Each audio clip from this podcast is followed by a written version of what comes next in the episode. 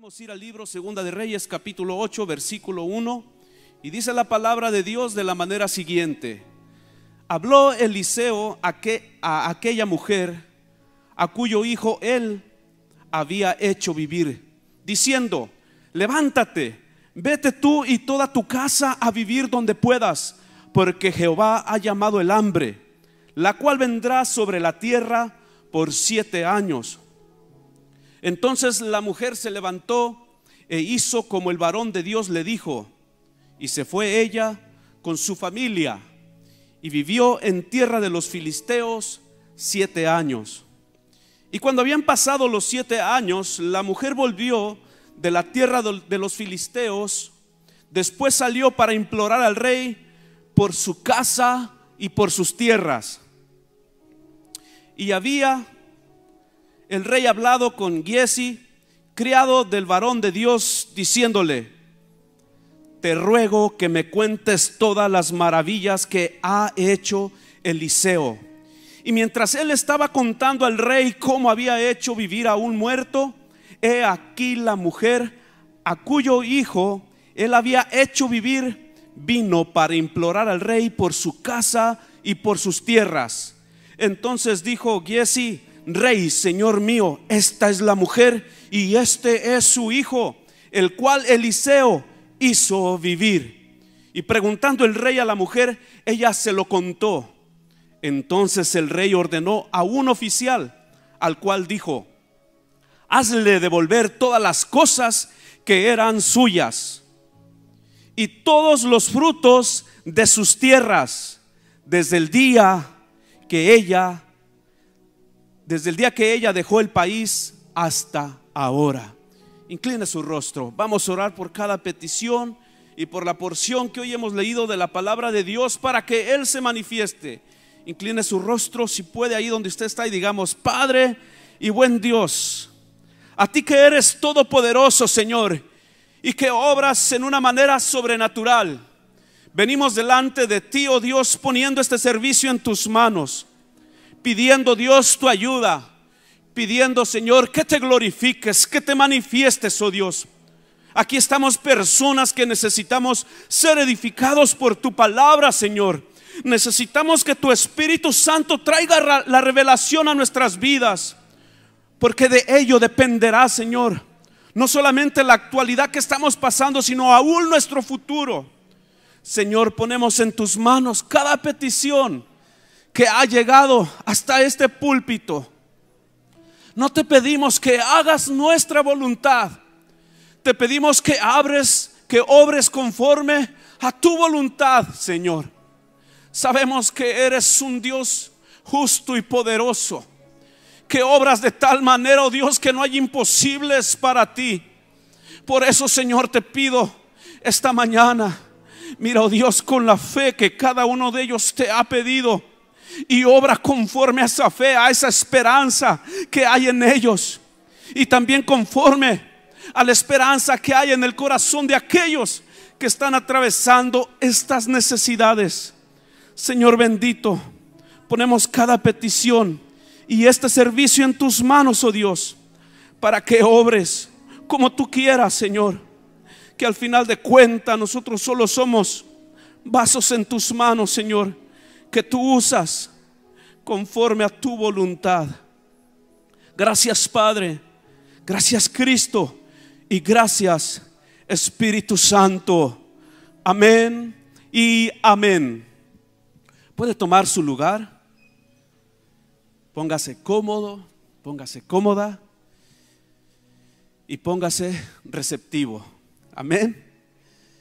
Y a los que me estén escribiendo, les pido que no me escriban ahorita. Sí, porque solo ahorita se les ocurrió. Todos los días he estado sin hacer nada y ahorita se les ocurrió. Qué terrible. Ese es un saludo también para ellos, porque me quieren tanto. Pero el tema de esta, bueno, ya es tarde, faltan escasos minutos. Voy a decir, el tema de esta mañana se llama o lleva por título Bajo la gloria y el poder del Omnipotente bajo la gloria y el poder del Omnipotente. Y en la porción que hemos leído en el libro segundo de Reyes, capítulo 8, la Biblia nos enseña allí un hecho que pasó en la vida de una persona muy famosa, como lo es la tsunamita, ¿verdad? Esta mujer ya es mencionada anteriormente en otros capítulos de este mismo libro. Y para ser un tanto exacto, en el número 4 de ese capítulo, todos hemos predicado en alguna ocasión. Pero muy pocas veces lo hemos hecho en esta porción, a lo menos lo digo por mi persona. Pero en esta ocasión nos enteramos de las directrices que da este hombre de Dios, Eliseo, a la mujer sunamita. Y aunque este hombre tampoco iba en, su nombre, ¿verdad? Él iba en el nombre de Jesús, en el nombre de Dios, perdón. Dios lo había enviado a este profeta. Él va y revela a la mujer lo que iba a acontecer en las tierras donde ella vivía. Si usted se da cuenta desde el versículo 1, podemos ver al profeta dando cabal las directrices porque él le dice a ella que se aproximaban o se avecinaban siete años de qué? De hambre.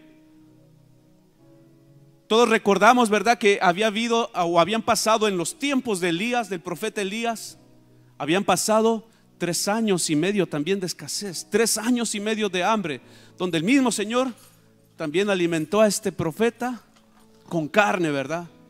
que le llevaban los cuervos, y no era cualquier carne. Uno, dos. Era pura USD Select, la mejor.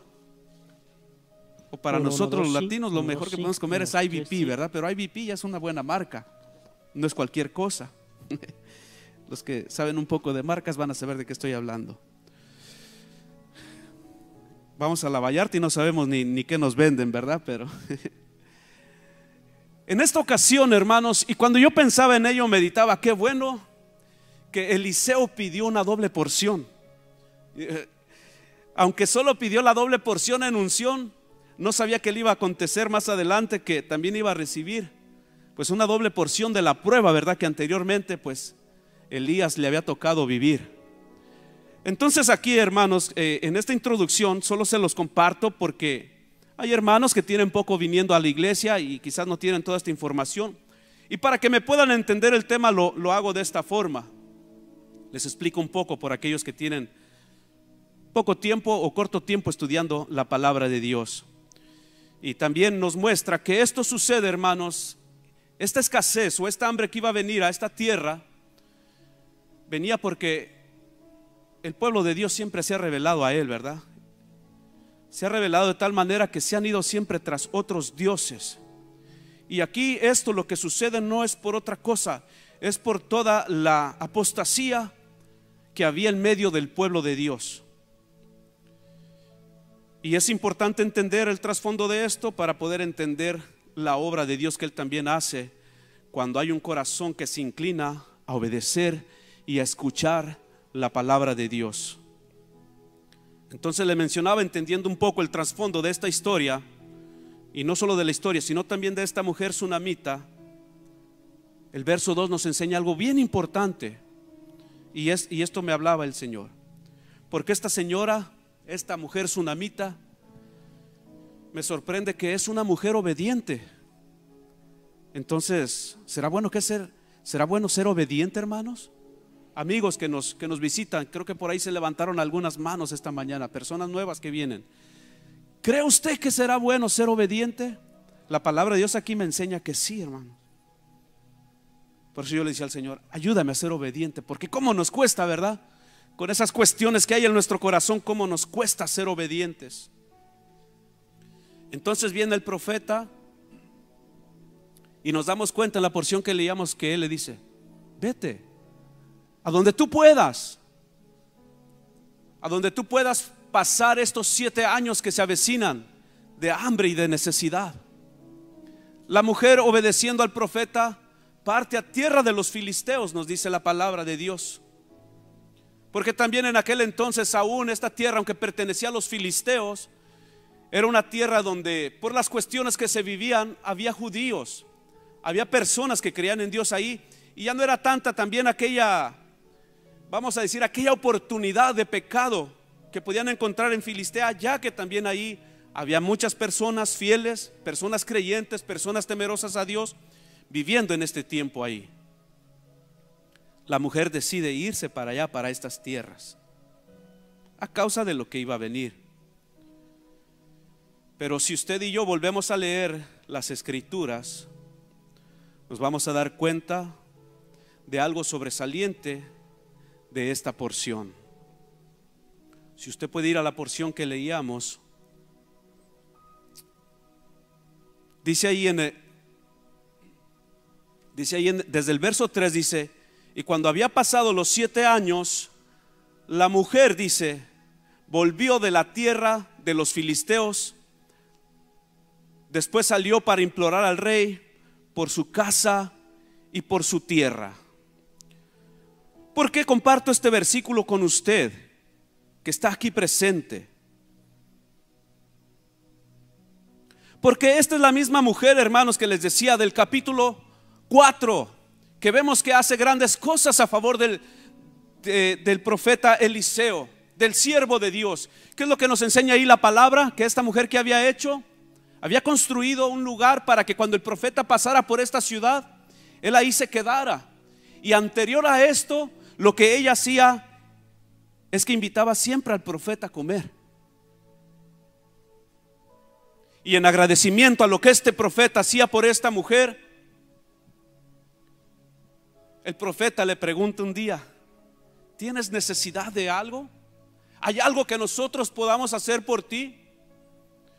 Porque es cierto, ¿verdad? Usted me va a entender, algunos de ustedes me van a comprender esto que voy a decir cuando alguien ha hecho por nosotros en agradecimiento que nosotros sentimos por ellos, y porque usted es un hombre y una mujer de Dios que ha visto el poder y la gloria de Dios manifestarse sobre su vida, ¿a poco con ese corazón agradecido no le dan ganas a usted de orar por aquellas personas que están en necesidad?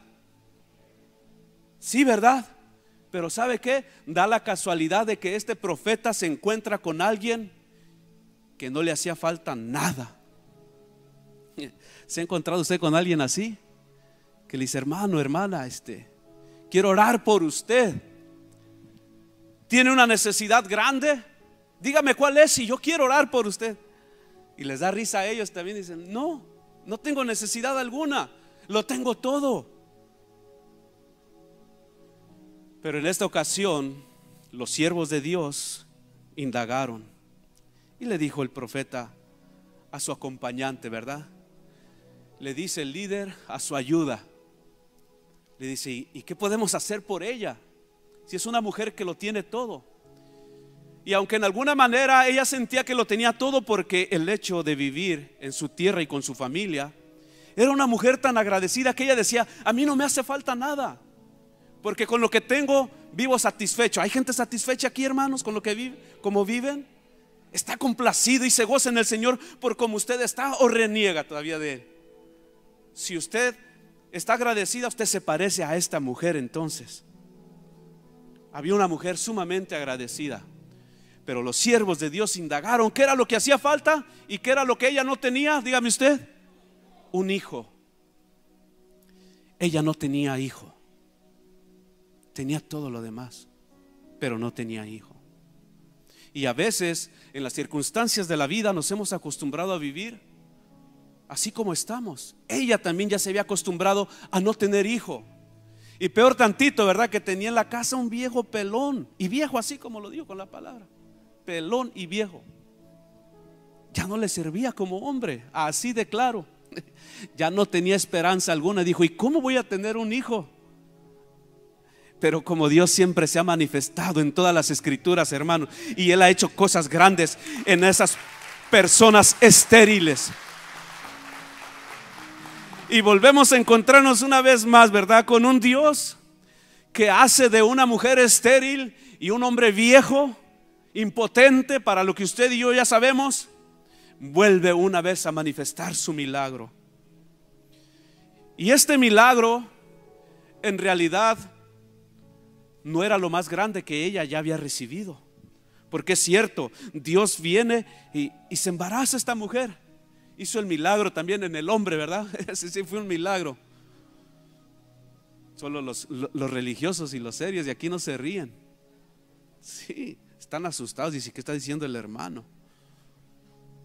Yo por eso me cae muy bien mi esposa, porque le digo, mira, cuando predique eh, en las células, y, y si tú no estás escuchando de menos, ora por mí. Le digo, y si no sabes qué orar, acuérdate cuando aquel hombre le habló el animal a él. O acuérdate cuando con la quijada de un burro mataron un montón de gente, sí, Sansón, ¿verdad? Para cuidar y librar a su pueblo. Entonces, si el Señor ha usado animales, ¿qué crees que puedes orar tú? Allí cuando estés sentada. No, pues yo le voy a decir, usa este animal. Le dije, eso, eso, aunque sea, le dije, con eso basta. Sí, porque pues el hombre es el animal más, más tremendo que Dios ha creado, ¿verdad? Así me dijo ella, le dije, me da gusto como decirles la palabra, le dije, te envidio. Pero hermanos, aquí nos encontramos con esta porción que ministraba mi corazón. Y es que yo veía que por muchas de las veces nosotros por el estado en que estamos, porque la vida no nos hace falta nada, nos hemos olvidado de nuestros sueños, nos hemos acostumbrado a vivir. Y es cierto, esta mujer vivía plena, pero ¿sabe qué? habemos muchos otros, y yo me incluyo entre ellos porque ese fue mi estado en el pasado, antes de conocer a Cristo. Yo creí que ya lo tenía todo, como muchos de ustedes también aquí. Aquí en este lugar hoy ya vemos muchas personas que nos sentimos completas. Aquí hay personas y que no son sinceras como lo fue esta tsunamita, porque ella en humildad fue que le dijo a los siervos de Dios, yo estoy completa, yo estoy satisfecha. A mí no me hace falta nada. El hecho de vivir con mi familia y entre mi gente me basta, me basta. Y eso es bueno, qué bueno que tuvo esta actitud. Pero vemos otros que por lo que tenemos, porque usted usa puros pantalones eh, de marca de Hugo Boss, ya los de Lucky, esos ya no, esos ya son muy chafas para usted. Son muy baratos. Puro pantalón de 200 dólares para arriba. Si yo los que tengo que son de esa marca son los que voy y busco en la tienda ahí en especial, ¿verdad? Los que ya quizás tienen un rasponcito, un hoyito y los dan más baratos. y digo, pues aunque sean estos. Pero vemos unos que somos un tanto arrogantes. Habemos algunos que por lo que tenemos, porque ya tenemos un negocio propio, ya estamos casados, ya tenemos buenos autos, nuestra vida está básicamente solvente. Decimos, estamos bien, pero un poco arrogantes. Vienen los hijos de Dios y le, hacen la invitación a asistir a un culto y dice usted, yo estoy bien, yo no necesito de Dios más. Si Dios me bendice, Dios me prospera. Si porque Dios es bueno es que tengo todo esto. Algunos pueden pensar de esa manera. Es tanta la abundancia que tengo que no se me va a acabar ya. No me la termino yo y le voy a dejar herencia a mis hijos. A veces podemos pensar de esta manera. La cosa es que cuando tenemos abundancia pero no tenemos a Dios, más adelante, cuando las circunstancias vienen, hermanos, ahí es cuando nosotros decimos, ¿y qué pasó? Porque a veces nos hemos olvidado de que el dinero no nos puede librar de todas las necesidades. Nos hemos olvidado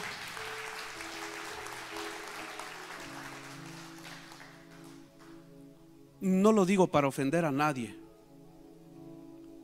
Ustedes son testigos. Hermanos, aquí están las pruebas. El dinero no lo es todo.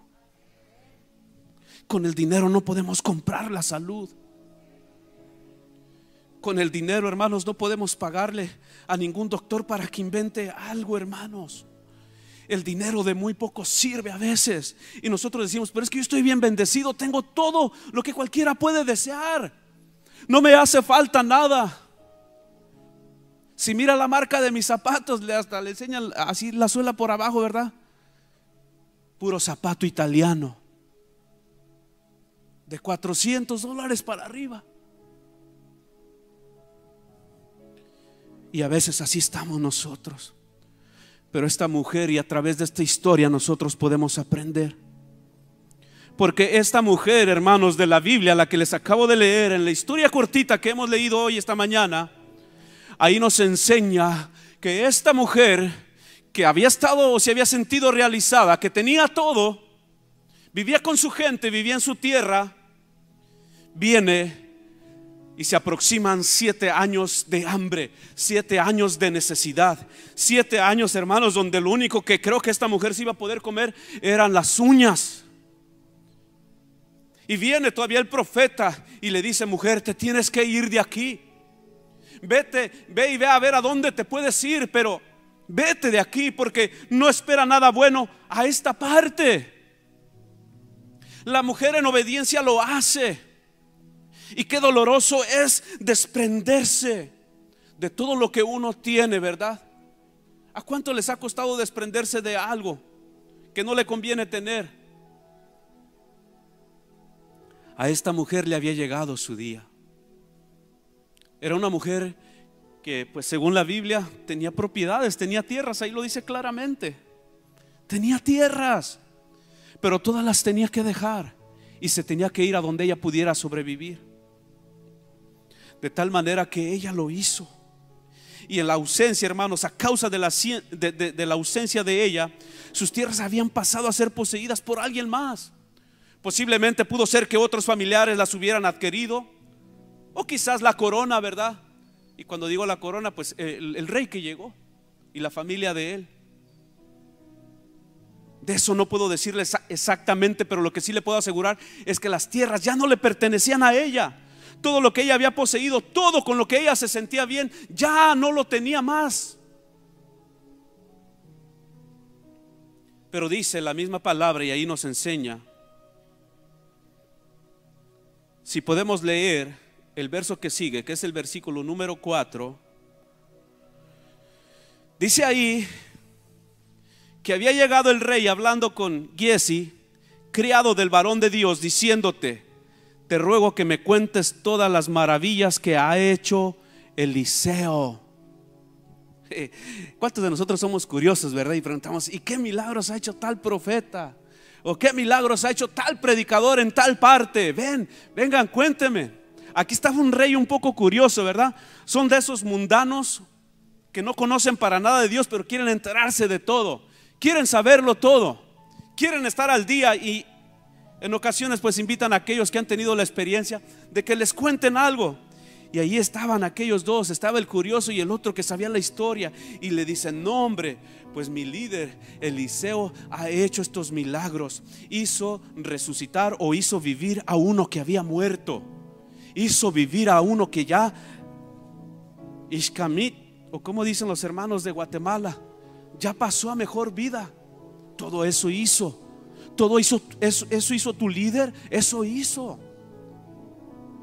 Y empieza aquel a enterarse de todas las cosas que había hecho el profeta.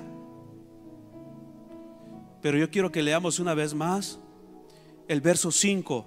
¿Qué es lo que dice ahí, hermanos? Dice, y mientras él estaba contando al rey cómo había hecho vivir a un muerto, he aquí que la mujer llegó.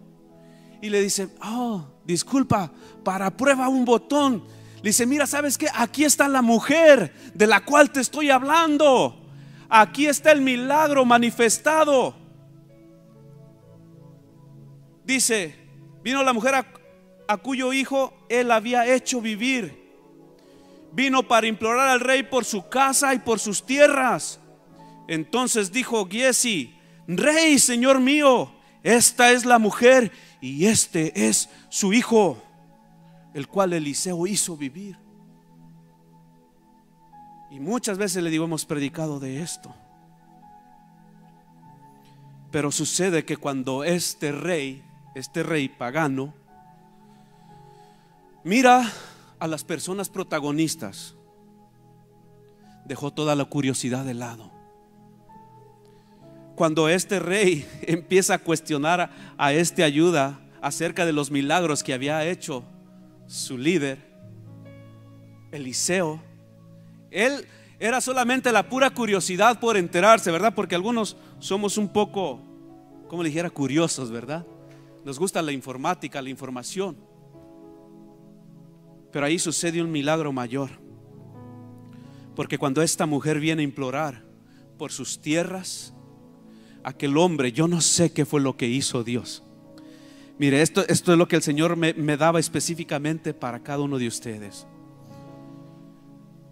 Porque cuando este rey pagano viene y se da cuenta de lo que Dios había hecho, no solamente fue impactado por los milagros que Dios realizó a través del profeta Eliseo, sino que cuando tuvo allá las personas sintió temor y sintió temor de robarse y de quedarse con lo que a esta mujer Dios le había dado. Porque cuando esta mujer llega y se presenta delante del rey, viene y le pone por enfrente la carta que Dios le había dado. Y la carta que para esta mujer abogaba a favor de ella era su hijo, porque su hijo era el milagro que Dios le había dado.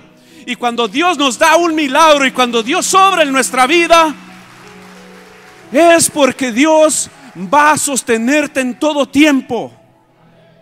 La mujer no tenía hijo.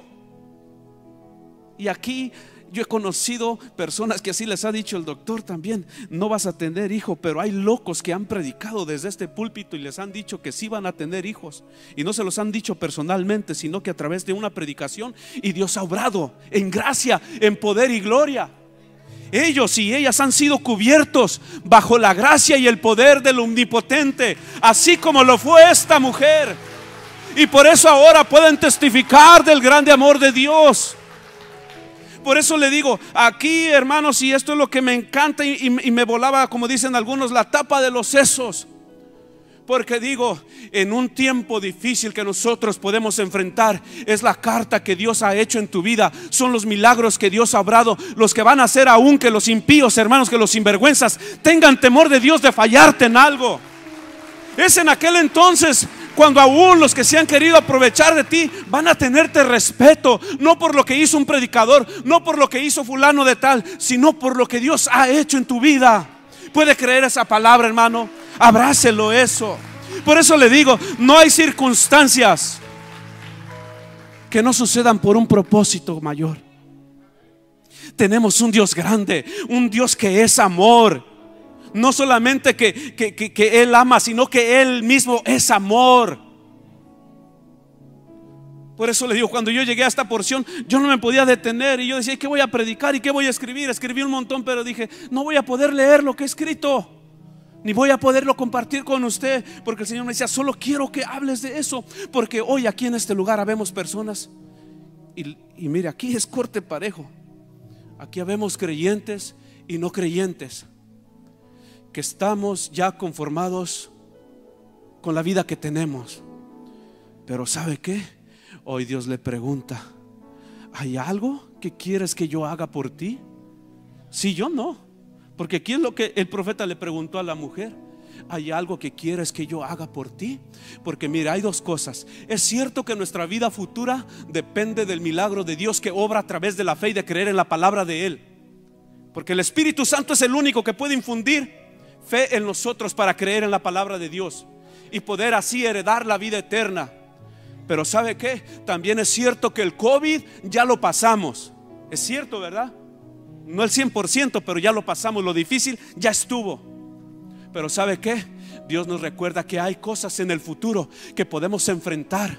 Pero esas cosas en el futuro nosotros no podremos salir de ella si hoy no las recibimos. Porque a esta mujer el profeta le dijo, ¿hay algo que yo pueda hacer por ti? No hay. Pero el profeta le dijo, sí, a ti te falta hijo.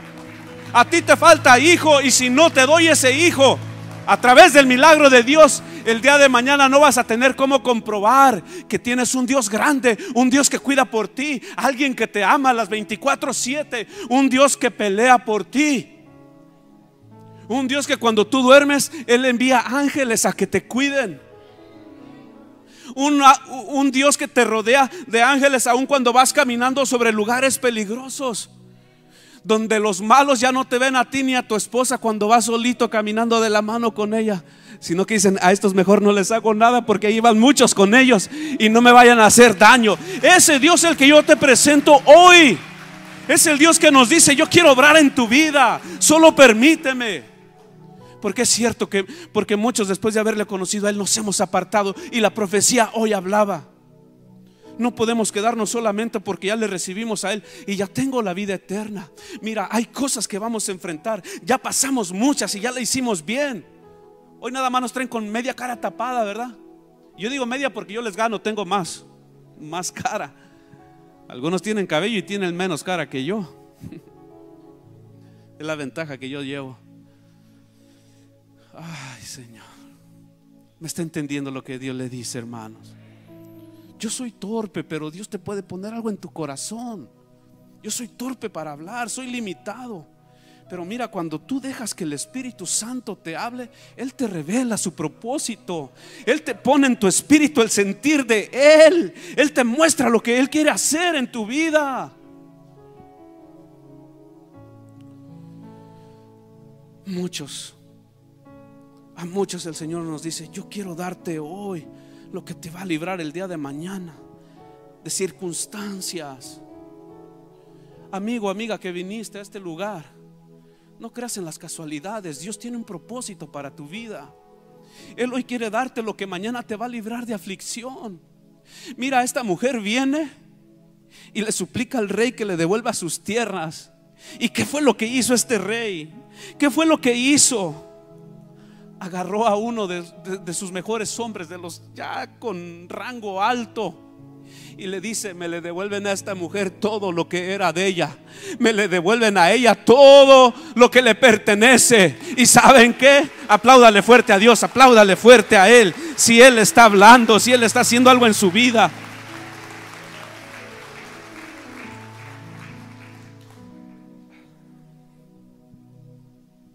Me quebranta esta porción, hermano.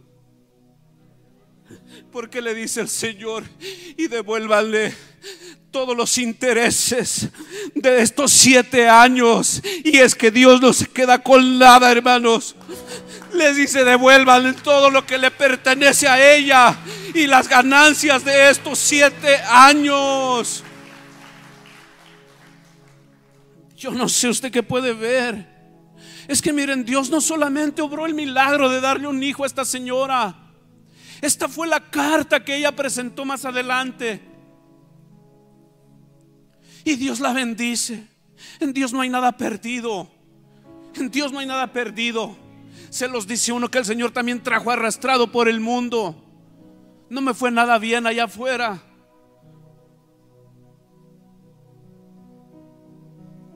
Por eso, pero no hablo de mí. Hablo del que está enfrente de ti, del que puede cambiar tu circunstancia, del que ahora te puede dar lo que en la, futura necesidad que tú enfrentes, eso hable por ti. Puedes recibir esto de parte de Dios. No tenemos que hacer gran cosa. Solo abre tu corazón a Dios. Recíbelo porque no sabemos qué va a ser del día de mañana. Los días, los días son sumamente malos. Pero cuando nosotros recibimos a Cristo Jesús y Él obra en nuestra vida, Él hace cosas que ni nosotros nos damos cuenta, que son las que nos dan una nueva identidad ante los demás y son las que nos guardan. Son las que nos guardan del enemigo, del devorador, de aquel que está buscando tu destrucción. ¿Cuántos han buscado el amor en cosas pasajeras? Hombres han buscado el amor en mujeres y viceversa. Muchos hemos buscado el amor y todo lo que creemos que nos puede llevar a la felicidad en cosas que pasan. Dios le dio a esta mujer un milagro. Por eso cuando el milagro de esta mujer Muchos pensaron que se había muerto, incluso ella misma, porque la, Biblia nos enseña que cuando este niño fue al campo con su padre, el niño, por el calor que, que sufrió, su cabeza le dolió de tal manera que este niño muere. Pero cuando Dios te da un milagro, aunque parezca perdido, Dios te lo devuelve. Dios le devolvió el hijo a esta mujer y se lo devolvió para esto para lo que hoy ella estaba pasando. Le dijo, es que cuando yo obro en la vida de alguien y lo que yo hago en ellos no es momentáneo, es para siempre.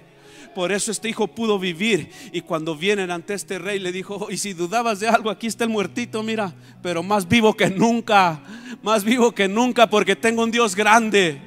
Tengo un Dios grande, tengo un Dios grande.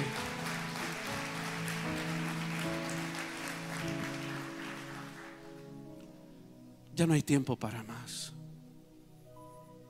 Yo te, voy a, yo te voy a pedir que inclines tu rostro ahí donde tú estás. Por cuestiones de tiempo. Debemos terminar ahorita, pero no quiero que nos vayamos así de este lugar. Quizá tú te sientes completo. Tu hombre o mujer, amigo o amiga. Me atrevería a decir aún tú que eres creyente, quizá te sientes completo, pero estás enemistado con Dios. Algunos no le han recibido a Él en su corazón, pero Dios hoy quiere obrar en tu vida. Hoy Él te invita a que le recibas en tu corazón. Vamos a orar. Vamos a orar para que si el Señor ha hecho algo en tu vida, tú hoy puedas como señal de que le quieres recibir y que quieres recibir lo que Dios tiene para ti, yo te voy a pedir que levantes tu mano ahí donde tú estás. Levanta tu mano como señal que quieres recibirle a Él. Aquí hay una vida, gloria a Dios. Dios te bendiga. Dios te cambie y te prospere. Gloria a Dios. No te vayas de este lugar así como viniste ven, pasa al frente. Porque no soy yo el que te está invitando, es Dios que quiere hacer el milagro en tu vida. No te detengas. El Señor te llama porque lo que hoy Él puede hacer por ti cambiará tu vida.